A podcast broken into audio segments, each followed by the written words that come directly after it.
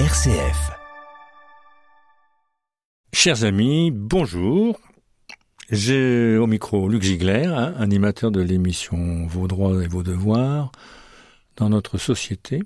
Bonjour aussi à Léo, homme de précision qui maîtrise le chrono et les manettes du son, bien sûr. Alors, comme je l'ai dit la semaine dernière, euh, on approche des vacances, c'est l'occasion peut-être de faire des choses un peu plus détendantes, mais en même temps utiles par rapport à des situations qu'on peut rencontrer dans notre vie euh, familiale ou sociale et, qui donne lieu parfois à des euh, échanges ou des, euh, des conflits même aussi avec des voisins, avec euh, avec d'autres. Donc ben, savoir sur quel pied danser n'est pas mauvais et c'est pour ça que j'ai sélectionné un, un, certain nombre de sujets qui sont, je dirais, qu'on peut rencontrer dans notre quotidien. Alors, je vais, j'avais, j'avais parlé d'abord euh, de la, la, vie en famille et, familiale, et puis ensuite euh, on, a évoqué euh, quelques problèmes liés à la copropriété. Et aujourd'hui, c'est, euh, c'est, avec le regard du locataire que les exemples vont se poser. donc, je vais commencer par le, le, sujet suivant. Euh, qui est lié un petit peu au, à l'actualité aussi et qui donne lieu, ça m'étonnerait pas, à des choses dont vous avez entendu parler, c'est-à-dire est-ce que je peux contester ma facture d'eau? Alors là, ça dépend. Le fournisseur d'eau doit vous alerter dès qu'il constate une augmentation anormale de votre consommation, et ce par tout moyen et au plus tard lors de l'envoi de la facture établissant relevé. Le volume consommé sera jugé anormal s'il excède le double du volume d'eau moyen que vous avez consommé pendant une période équivalente au cours des trois années précédentes. Voilà comment euh, le législateur pose, les termes du, problème. Et, donc, euh, il, y a, il y, a, deux choses. Il y a à la fois le volume et puis à la fois les conditions dans lesquelles il est, euh, il a été, je dirais, enregistré. Et, et là-dessus, on a effectivement après des développements qui sont un peu euh, euh, qui tiennent compte de, trois cas de figure. S'il y a une fuite après le compteur, euh, ça, il faut la réparer. Si vous en justifiez le, euh, l'alerte, enfin, si vous l'existence et l'incidence sur le paiement de votre consommation, euh, vous devez donc quand même régler le double de votre consommation habituelle. Hein, c'est quand même plafonné, même si ça, ça a été plus.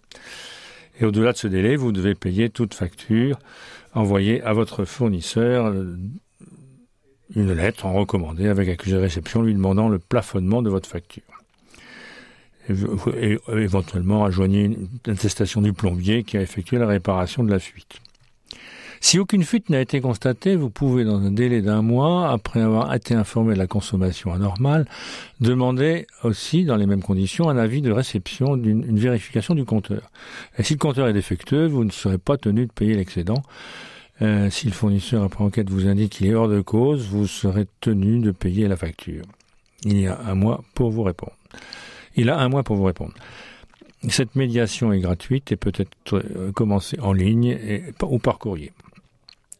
Et s'il n'y a ni fuite ni anomalie de compteur, vous ne pourrez contester les chiffres relevés que si vous prouvez qu'ils sont faux au besoin devant un juge. Par exemple, en établissant que les lieux ont été inhabités pendant une période importante, ou après avoir rassemblé tous les documents pouvant plaider en votre faveur et saisir le tribunal judiciaire de votre lieu de consommation. Donc vous voyez, c'est, pour ça que euh, ce problème est délicat, parce qu'il y a à la fois les, augmentations naturelles, ou, ou, ou, je dirais même peut-être parfois jugées excessives, mais il y a des butoirs avec euh, un effet de cliquet qui empêche de vous faire payer euh, plus du double de la consommation habituelle. Voilà, en tout cas, il y a, encore d'autres cas de figure qui n'ont pas été évoqués ici, mais qui peuvent évidemment se, présenter et donner lieu à contestation. Est-ce que quand on, des travaux sont effectués dans mon domicile, je suis obligé de le quitter? Eh bien non. Vous êtes locataire et un entrepreneur envoyé par le bailleur vous demande de quitter le logement pour des travaux d'électricité. Préalable, ce bailleur est supposé vous prévenir des travaux ont été prévus dans les lieux loués par lettre recommandée. Si vous n'en avez pas été informé, la première chose à faire est de vérifier auprès de lui qu'il a bien envoyé des ouvriers pour faire effectuer les travaux. Et si oui, quel est le nom de la société qui doit intervenir? Il peut en effet arriver que les voleurs utilisent cette ruse pour pénétrer dans les locaux. Donc il faut se montrer méfiant avec ce genre de situation les arnaques ont tendance à se multiplier, on, l'a remarqué au cours de ces derniers mois. Si votre propriétaire a missionné à une société pour accomplir un travaux électriques et que vous en avez préalablement été averti, vous devez laisser l'accès à votre logement dans la mesure où il s'agit d'une mise aux normes garantissant votre sécurité. Mais rien ne vous oblige à quitter les lieux. Vous pouvez aussi prendre des photos avant et après pour vous prémunir, vous prémunir en cas de dommages causés à votre logement. Alors, ce qui est intéressant avec ce cas de figure, avec cet exemple, c'est euh, effectivement euh, la méfiance qu'il convient d'avoir vis-à-vis des procédés quand on fait venir des, euh, des, des, des étrangers. Euh, ils présentés comme des, hommes de l'art, alors que c'est pas c'est pas nous c'est pas nous qui les avons sollicités, mais que c'est un bailleur et que vous êtes locataire. Ça, je, je pense que sur ce plan-là, l'exemple était intéressant. Un stade vient d'être construit près de chez vous, occasionnant de sérieuses nuisances. Est-ce que je peux agir? Oui, vous pouvez. Empêcher une telle construction, ce qui nécessite l'avis d'un avocat en droit de l'urbanisme, est quasiment impossible. Mais si, mais vous pouvez envisager d'agir devant le tribunal administratif pour le trouble subi après avoir essayé de trouver un accord avec la mairie, horaire, filet de protection, insonorisation. Le juge peut alors décider que les troubles n'excèdent pas les suggestions susceptibles d'être normalement imposées dans l'intérêt général aux riverains des ouvrages publics. Par exemple, s'il ferme à 18 heures, euh, on introduit comme ça des, limites dans le temps pour la nuisance. Mais il peut aussi condamner la commune, le juge, à vous indemniser s'il juge les troubles excessifs, par exemple pour le tennis implanté à moins de 10 mètres en fonctionnant 13 heures par jour. Il y a une décision du Conseil d'État de 2013 qui, qui va dans ce sens-là ou si le juge estime que le maire n'a pas usé de ses pouvoirs de police pour minimiser les troubles à la tranquillité, euh, et, qui donc montre aussi qu'il y a un, abus difficile à, excuser. Voilà, donc euh, ça, c'est aussi une affaire qui, est qui met en, parallèle euh, la personne qui est concernée, les, gens qui font les travaux, et puis l'autorité, le, maire, et, et, le juge qui, arbitre finalement le, le conflit. Alors, là j'ai deux exemples euh, qui sont également euh, qui ressortent à peu près de, de, la même euh, du même domaine. Est-ce que je peux arroser toute l'année mon jardin? Ben non, c'est faux. Surtout maintenant, avec le réchauffement climatique, les épisodes de sécheresse se multiplient et surviennent plus précocement dans l'année. En fonction de la situation, des arrêtés préfectoraux sont pris pour limiter l'usage de l'eau pour une période donnée sur un périmètre déterminé. On en entend parler, ça. Euh, alors c'est aussi du pouvoir local, c'est-à-dire que c'est le maire ou le préfet qui euh, détermine ces restrictions en fonction justement des conditions euh, de sécheresse ou des conditions atmosphériques du département ou de la commune. Les restrictions sont imposées dès qu'un département est placé en état d'alerte. Pour les particuliers, interdiction d'arroser le jardin à certaines heures, de laver sa voiture. Pour savoir si vous êtes concerné et quelles sont les pratiques, vous pouvez consulter le site ProPluvia, ProPluvia, développement durable, développement durable, développement-durable, gouv.fr. Voilà. Alors là, j'en ai, j'en ai un qui est un peu plus amusant encore.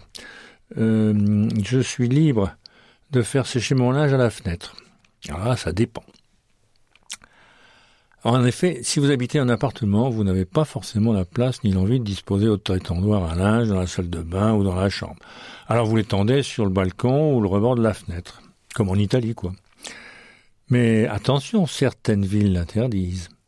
Elles ont pris des arrêtés afin d'éviter l'exposition du linge aux fenêtres et sur les balcons donnant sur la voie publique. Le but, supprimer la pollution visuelle que ce linge peut représenter, surtout dans des secteurs classés ou touristiques. Pour connaître la règle chez vous, vous avez donc intérêt à poser la question à votre mairie si un arrêté l'interdit. Il prévoit une sanction sous forme d'amende, en général 38 à 40 euros. Reste à savoir si la police municipale va venir toquer à votre porte pour vous verbaliser. Il est des villes où cette pratique est très ancrée et où la mairie tente de sensibiliser les habitants avant de sanctionner. Voilà, on, est, typiquement non pas dans Clochemerle, mais, mais, dans des situations qui peuvent avoir euh, euh, généré plus de sourires que, que d'engueulades entre voisins. Si vous résidez en copropriété, votre règlement interdit probablement cette pratique et à tout le moins le conditionne. L'objectif étant de préserver l'aspect visuel de l'immeuble. La, plupart des règlements de copropriété estiment que cette pratique est contraire à l'usage d'occupation bourgeoise.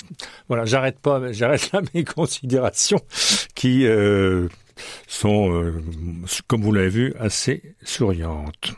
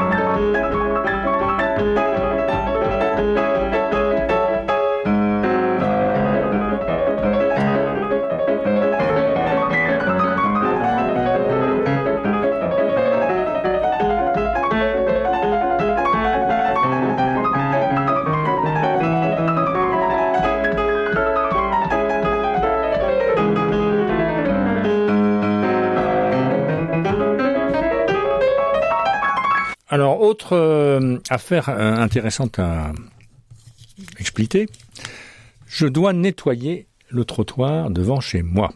Attention, on va en parler de ça, euh, surtout en hiver. Donc là, on a encore, ça dépend. Ça dépend parce que feuilles, neige, verglas, mauvaises herbes, êtes-vous obligé de balayer devant votre porte? Ou est-ce le rôle de la commune? L'entretien des voies communales fait partie des dépenses obligatoires de la commune.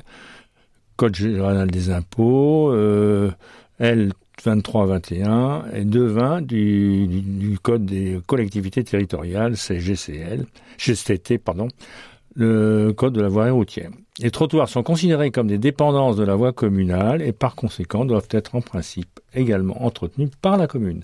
Cette obligation d'entretien vaut pour les feuilles tombées à l'automne, les mauvaises herbes, la neige, le verglas, sur tout ce qui est considéré comme une voie communale.